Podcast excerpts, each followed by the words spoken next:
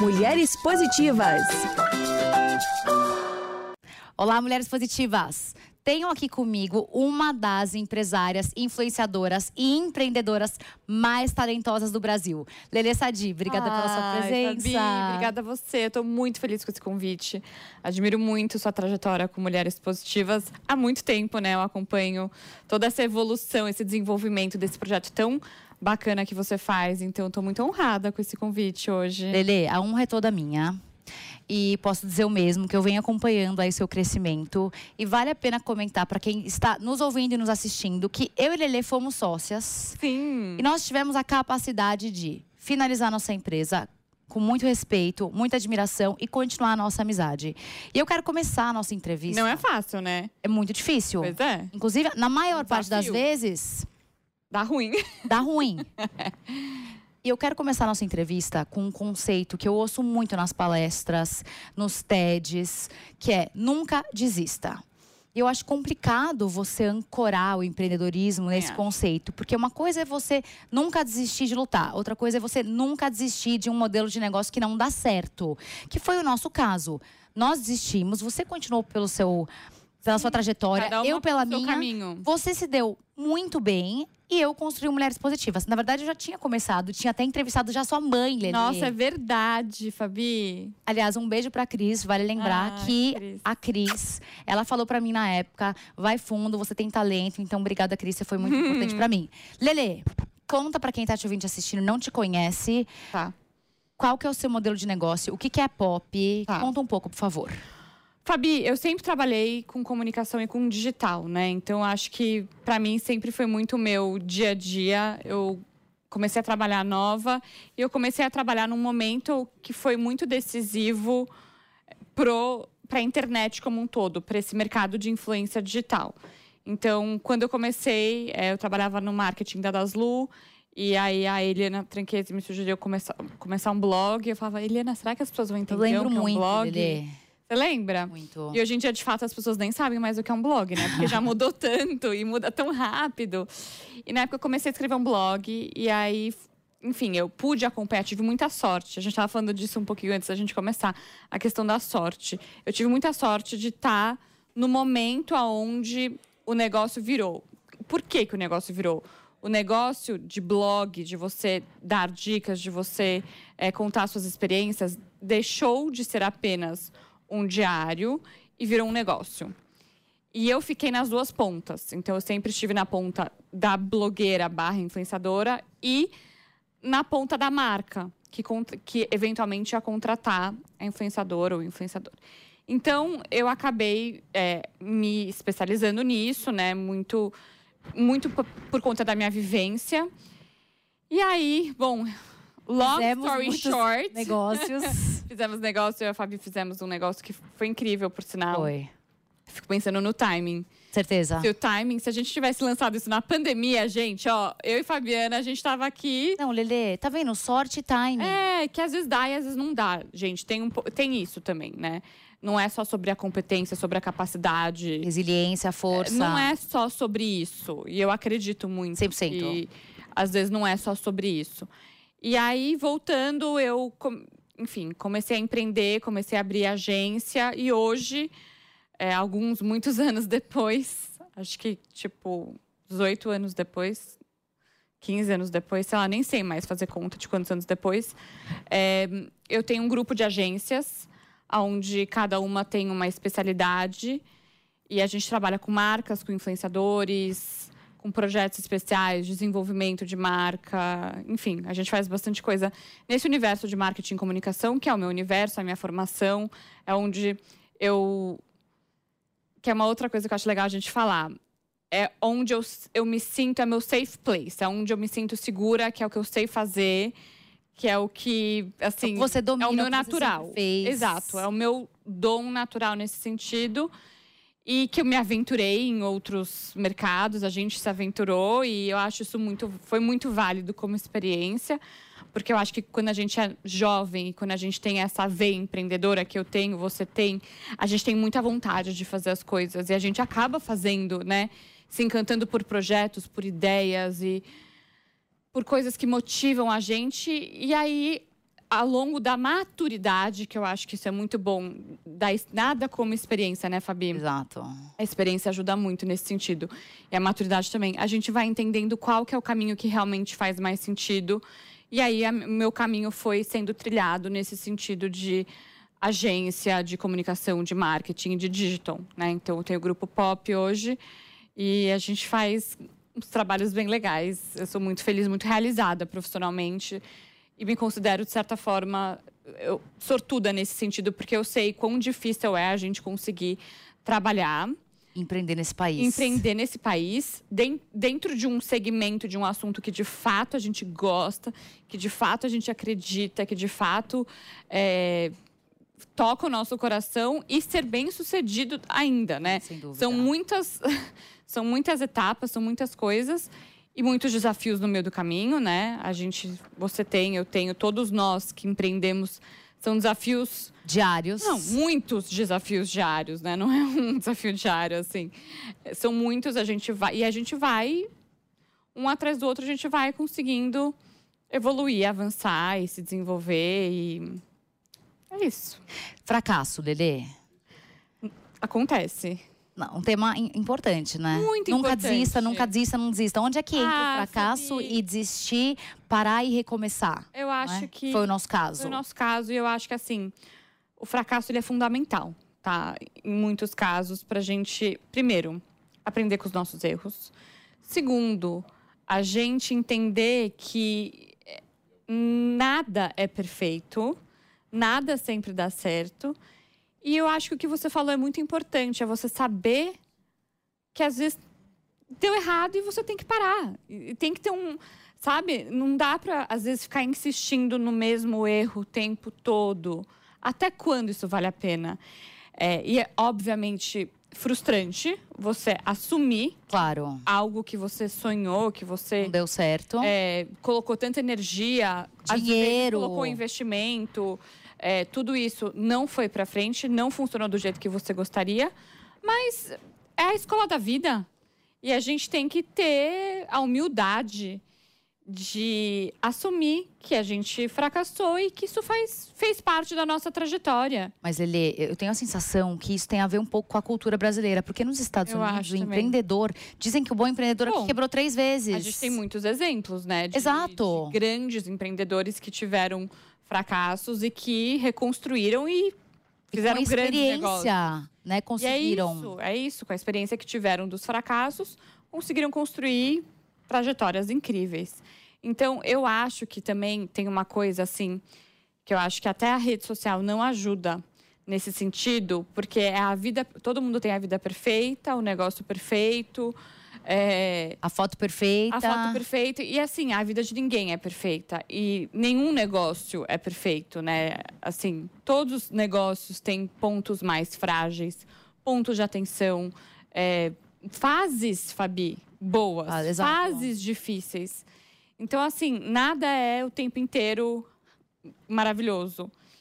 E eu acho que é isso. A gente tem que ter em mente que não existe perfeição e que se fracassar tá tudo bem. Saiba o momento de parar, porque existe sim um momento de parar, principalmente se você não está enxergando um way out. dinheiro. É, é. Então, e não tem nada de errado nisso, entendeu? E eu acho que a gente aprendeu muito isso. Muito. Não tem nada de errado. E pelo contrário, é uma boa faculdade de vida, né?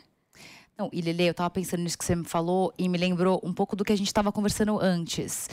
Que não parece, mas a Lele está grávida de oito meses. nove meses. Nove meses. É. E não parece realmente. Não parece mas- muito, gente. O tamanho da barriga. Pronto. Mas tudo bem, a gente tá, tá tudo ótimo. E daqui a pouco a gente vai falar um pouco sobre a Lele, mãe, trabalhando. Mas Sim. é interessante fazer um paralelo com o que você falou, porque enquanto nas redes sociais tem muito empreendedor de palco, muito empreendedor LinkedIn, né? CEO, sucesso, só foto de sucesso, meta batida, quando na verdade nada disso é verdade. Tem muito, gente. E tem o paralelo também da maternidade, porque Sim. antes se falava muito sobre a maternidade perfeita e hoje se fala muito sobre as problemáticas da gravidez. Queria que você contasse um pouco como foi pra você viver esse momento. É, a gente, assim, eu acho que existiu um momento onde a maternidade como um todo era muito romantizada. Então, ah, era tudo lindo, maravilhoso.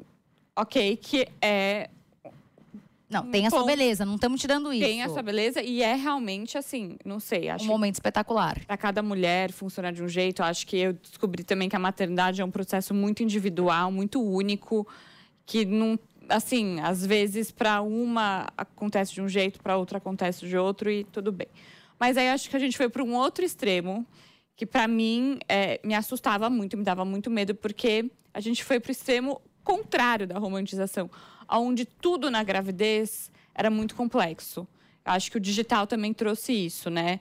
É, de depoimentos. depoimentos. Não, e de mulheres que de fato tiveram uma gravidez sofreram, complexa. tiveram gravidez complexa. É, eu acho que, enfim, tem mil problemáticas que são reais e que são muito genuínas, né? Mas para quem não nunca tinha tido filho, que era o meu caso, eu olhava e falava, gente, Será que quando eu ficar grávida eu vou ter esses problemas? Será que eu vou ficar impossibilitada de trabalhar, de produzir? Eu tenho um negócio que, obviamente, hoje, graças a Deus, é um negócio que anda muito Mas sozinho. muitas pessoas dependem de você. Mas muitas pessoas dependem de mim. É um negócio que, assim, será que eu não vou conseguir? Eu vou ficar nove meses parada, nove meses sem. Então, assim, era uma coisa que me dava um certo medo. E depois que eu engravidei, eu com, comecei a conversar com várias amigas que estão nesse momento de ou estão grávidas ou estão querendo engravidar, e eu comecei a mostrar a minha gravidez de uma maneira muito verdadeira, que graças a Deus, assim, passou muito bem. Eu passei muito bem. Eu tive uma gravidez muito saudável. Você trabalhou eu trabalhei 7 non-stop. Se Deus quiser, eu, eu gostaria, no, dos meus sonhos, de tipo assim, sair do escritório para para a maternidade parir, assim. Essa, esse é o meu mundo ideal. Então, assim, e quando eu comecei a, a expor a minha vivência, Fabi, muitas mulheres começaram a falar: Nossa, Lele, graças a Deus você está falando isso, porque a gente também tem essa sensação que a gravidez tem, assim, muitos desafios e que é muito complexo. E claro, eu falei: Gente, isso é uma uma vivência minha, é uma sorte, porque às vezes você tem a sorte numa gravidez e na outra. Verdade. Nem tanto. Conheço casos. Exato. Cada, não é só cada mulher, é cada gravidez. É claro. Cada gestação. Então, é claro que eu tive muita sorte, mas que bom que eu também posso falar para as mulheres. E se tiver alguma mulher que está aí escutando a gente, alguma executiva, empreendedora que tem esse mesmo medo de, de certa forma, a maternidade trazer algum tipo de empecilho profissional, é, comigo, pelo contrário, eu acho que eu nunca tive tanta energia. Fabi, eu acho que de fato foi o ano que eu mais trabalhei na minha vida, assim. Você viajou muito a trabalho? Viajei muito a trabalho, assim, não me impossibilitou em nada e pelo contrário, acho que me deu ainda mais força e energia para fazer ainda mais, sabe? Então, os meus negócios expandiram. Eu tava te contando, a gente ampliou o escritório, muito trabalho, muito tudo. E assim, deu tudo certo, sabe? Então, eu acho que a gente não pode. Acho que a mulher que se dedica muito à carreira, como eu, como você e como tantas outras que nos escutam, é, ficam com esse medo da maternidade. Ficam. E é natural. Eu também tinha. Acho que você também tinha. Tinha, tinha, tinha. É muito natural. É, mas eu acho que a maternidade, ela abre, assim, novos ares para a mulher. Eu acho que traz um, uma força de dentro. Assim, eu sinto. Se eu sou capaz de gerar uma vida, eu sou capaz de fazer qualquer coisa. Você se sente muito poderosa. Se muito bem, Lelê, muito. A gente se sente muito forte. A gente se sente assim. É, é, é algo muito. Eu não sou a maior fã da palavra empoderador. Não, nem eu. Mas você, Mas você sente que você tem poder, né? Você sente que você Pode, pode qualquer coisa. Assim, sem limite. E isso é muito maravilhoso, assim. O que, que você diria pra Lelê? Não vou nem falar a Lelê do home da nossa época.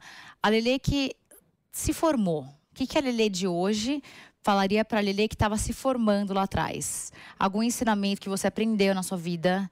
Porque personalidade, Lele, eu te conheço há muitos anos, você sempre foi muito calma, enquanto eu ficava nervosa negociando, você sempre foi muito calma, muito, muito ponderada.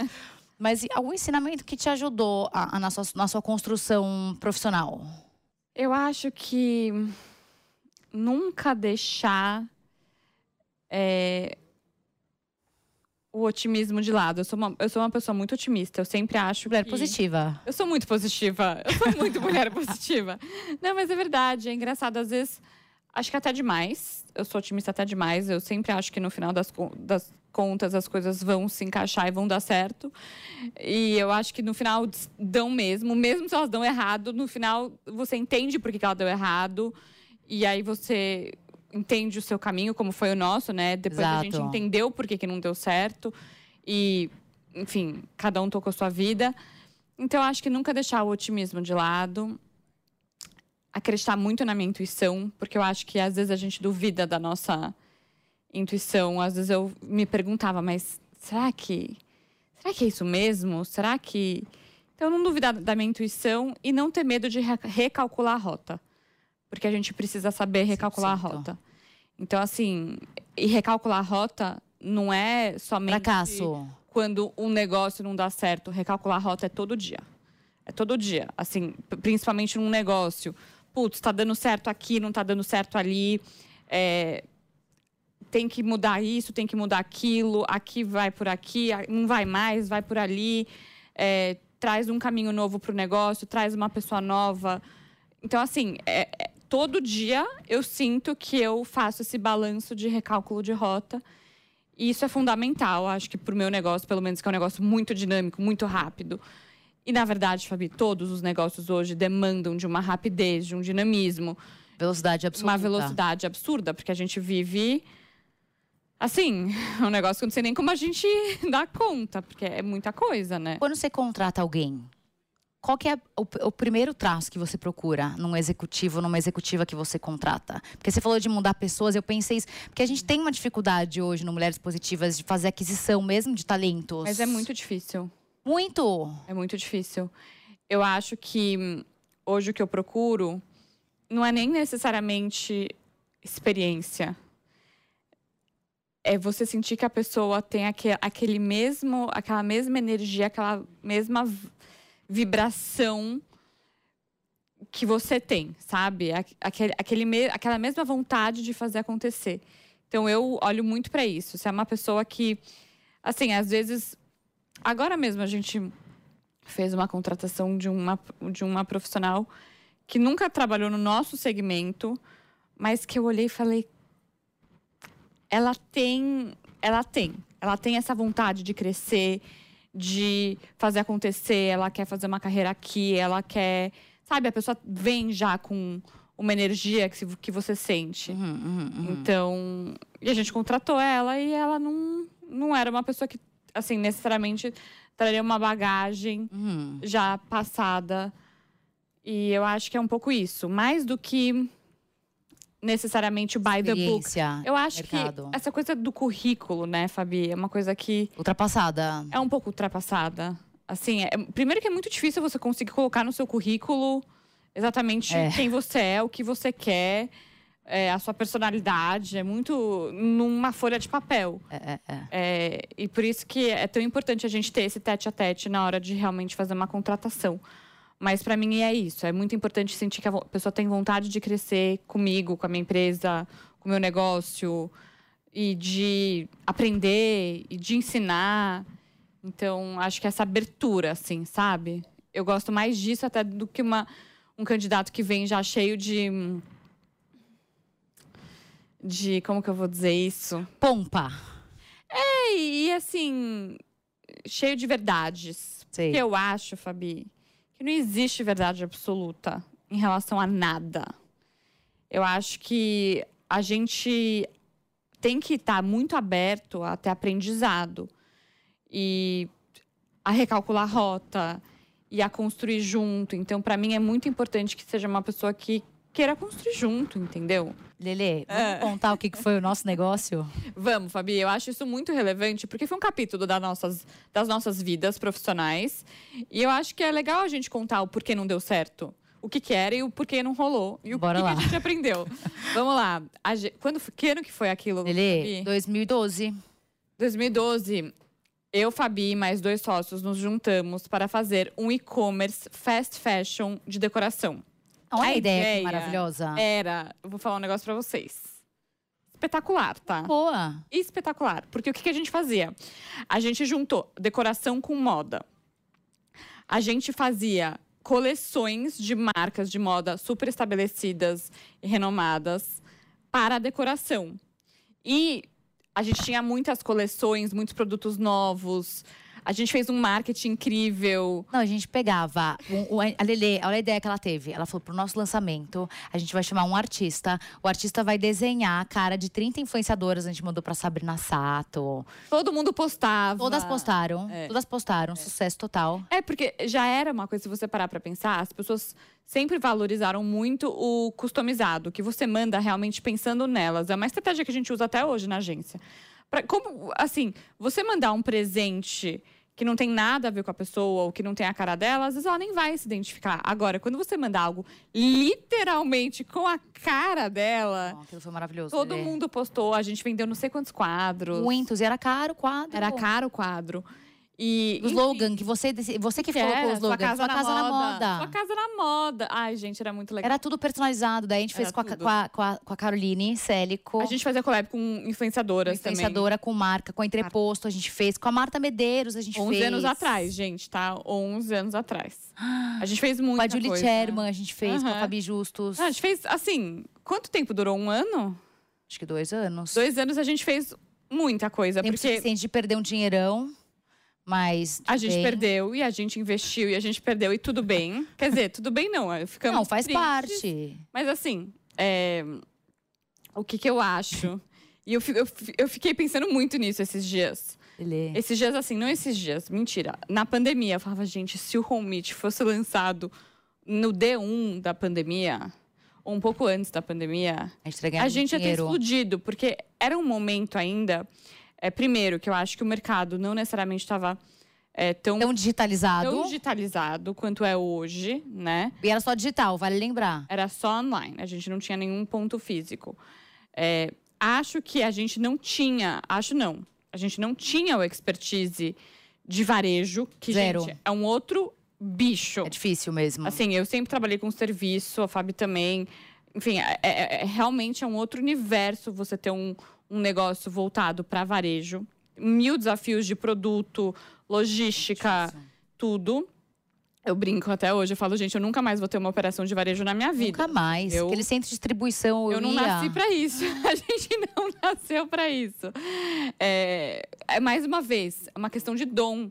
Tem gente que tem. Gente, tem muita gente que tem operações de varejo pequenas, médias, imensas e são muito bem sucedidos com isso.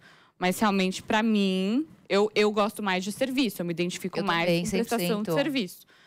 Agora, o que mais a gente errou? Ah, Eu acho que a erros. gente errou o, o momento, porque eu acho que não estava tão Momento. digitalizado. Eu acho que foi só isso, sabia? Você acha? Porque eu acho que a gente errou porque a gente tinha muito custo fixo. Então a gente tinha o centro de É. distribuição, É, que as coisas ficavam lá, a gente tinha que ser uma galeria tricô. é, Vendeu, produz e entrega. é. Porque a gente tinha preço bom, produto bem feito, tinha um branding legal. Branding era muito bom. Era legal, o produto era legal. Imagina na pandemia, a pessoa tá Sua em casa casa, tá ela quer, nova. ela quer melhorar a casa dela. Você viu quanto essas empresas, nossas concorrentes, ganharam de dinheiro na época? A gente tinha muito mais sex appeal. Muito mais. que a gente já tinha quebrado a gente na época. tinha uma bosta, a gente tinha uma coisa do fashion mesmo, que eu acho que não é. Porque é difícil você ter acesso ao fashion. E a gente tinha o acesso ao fashion. Então, é, era um negócio muito redondo em termos de branding, de marketing, de comunicação, até de produto. A gente O produto era- os produtos eram bonitos. por mais que a gente tivesse, se a gente não tivesse o expertise, a gente conseguiu desenvolver muita coisa legal. Mas o a gente só errou por Foi timing. quantos anos? 10, 10 anos. 10 anos. Só A- A, 10. gente é avant-garde. Só A gente 10. começou 10 anos É, antes acho do que a gente, deveria ter a- começado. acho que a gente, a gente Ué, teve um 8, pequeno 8 de- anos, 8 anos. É. Meu Deus, Lele. A gente se adiantou um pouquinho. Mas eu sofri na época. Eu falava, gente, eu sou, eu sou um fiasco. Eu falida. Eu comecei a ler essa essas coisas que os empreendedores quebravam duas vezes. Eu falei, gente, eu tô na média. Agora o próximo eu vou dar certo. E Vou deu. bombar Tá e deu. Ó, E você também. de- demos certo, deu tudo certo pra todo mundo. Então gente. pronto, ó, empreendedoras. É, é isso. Não demorem para parar o negócio se não estiver dando certo. E lembrem que desistir do negócio não significa desistir do seu sonho. Não, e faz parte. Desistir faz parte. E não adianta ficar insistindo se não tá dando certo. E a gente não via uma luz no fim do túnel. Porque eu acho que assim, às vezes, não tá, que nem a gente tava falando, tem fase, tem fase de negócio que tá boa, tem fase que o negócio tá mais difícil. Até porque, né, a gente, economicamente, no nosso país, tem momentos de alta e tem momentos de baixa, Claro. assim como todos os países. Então, assim, no momento de baixa, todo mundo sofre, né? E no momento de alta, as pessoas prosperam com mais facilidade. Então, não é sobre isso. É- Não é sobre fase. É sobre você não conseguir enxergar como fazer aquele financeira. negócio dar certo num curto, médio e longo prazo. É- que é foi o isso. nosso caso. Chegou uma hora que a gente falou, cara, Não, gente. o que, que a gente vai fazer, entendeu? E aí, o que a gente vai fazer? Fechar, acabou. E continuar amigas. E partir pra trabalhar mais pra ganhar Certo, dinheiro é em outras coisas. É isso, e recalcular, recalcular a Recalcular a rota. rota. Recalculamos. Lê. Pra gente fechar. Um livro, um filme, uma mulher que você admira. Ai, Fabiana, essa, essa pergunta você me fez há quantos anos atrás, quando a gente gravou? Quatro. Então eu vou mudar Estadão, tudo, tá? Estadão. Eu, eu vou ter que Você mudar. falou os russos, que eu amo os também. russos, mas eu vou mudar, porque senão vai ficar Bora, repetitivo. bora lá. Eu acho que um livro que eu li que me emocionou bastante, depois daquela nossa conversa, foi Filho de Mil Homens, do Walter Hugo Mãe, que é um autor português que eu gosto muito. E esse é o título que eu mais gosto dele. É muito poético, é para quem gosta de uma coisa bem poética, assim, sabe? Não é uma. Eu não sou da leitura de business. Muitas pessoas me pedem, ah, me dá dica de livro de business. Eu não leio muito business. Tô sendo honesta. E eu não sou muito da biografia. Eu gosto de ficção. Por quê? Porque é o momento que eu distraio a minha cabeça. Entendi. Então, assim, eu não quero ler uma coisa que ocupe mais a minha cabeça. Porque eu já acho a minha cabeça muito ocupada. Por mais que eu pense que eu deveria, tá? Mas, enfim, é uma falha minha. Não é uma falha. É. É um gosto, é um hobby. Para mim, leitura é um hobby eu gosto de descansar e, e viajar quando eu tô lendo. Então, esse livro é bom. Filme. Tá, um é muito, tipo... Tá falando do filme da vida. É. Eu amo Notting Hill. Eu Amo. é um filme, assim... Espetacular. Mas eu choro todas as vezes que eu assisto Não, e eu sei é todas as lindo. falas. Ele é muito lindo. Eu amo ele. Vou assistir ele de novo. É, Assim, é delicioso. É. É maravilhoso. Mas um filme também que eu assisti ano passado, acho que foi ano passado. No Ritmo do Coração, foi um filme que, assim, Lindo demais. Nossa senhora, me. Eu gosto de coisas que. Vocês estão percebendo que eu gosto de coisas que me emocionam. Esse filme me emocionou muito, achei muito lindo. Quem não assistiu, assista. É uma história muito linda de uma família que tem deficientes. E eu não vou contar pra não dar spoiler, vocês vão ter que assistir. Mulher. Eu sempre cito muito a Helena Tranquese porque ela foi a minha mentora. Assim, foi com ela que eu aprendi tudo que eu sei. E eu sinto muita falta dela porque ela era muito visionária. Então eu tenho certeza que ela já ia estar conseguindo ver, prever o que vai acontecer no futuro, que era um dom que ela tinha, né? Então eu sempre acabo citando ela porque, assim, Ela poderia ter sido a nossa mentora do Rometo. ela poderia. Não, se ela tivesse aqui, eu só fico pensando, o que, que- às vezes eu me pego, me- assim, pensando, o que, que será que ela me falaria? O que, que, que, será que ela estaria vendo? Assim, porque realmente é um. É, é, pra mim foi muito impactante trabalhar perto de uma mulher tão visionária e tão inteligente, tão fora da curva. Eu gosto muito de pessoas inteligentes. Você vai voltar aqui no Mulheres Positivas? Vou com meu bebê. Com o Aí eu Francisco. trago ele. Ele é um bebê positivo. Ele é um bebê, já vai achar mãe doida. Obrigada, Alessa.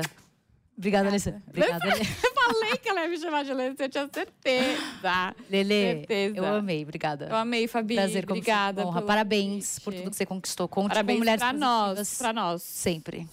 E não se esqueça que a entrevista completa com a Lelê Sadi fica disponível gratuitamente no aplicativo Panflix para você ver e rever a hora que você quiser. Se você ainda não baixou, corre já para sua loja de aplicativos e faça o download. E até semana que vem com mais uma Mulher Positiva.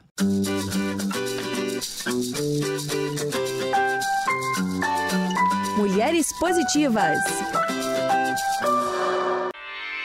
Realização Jovem Pan News.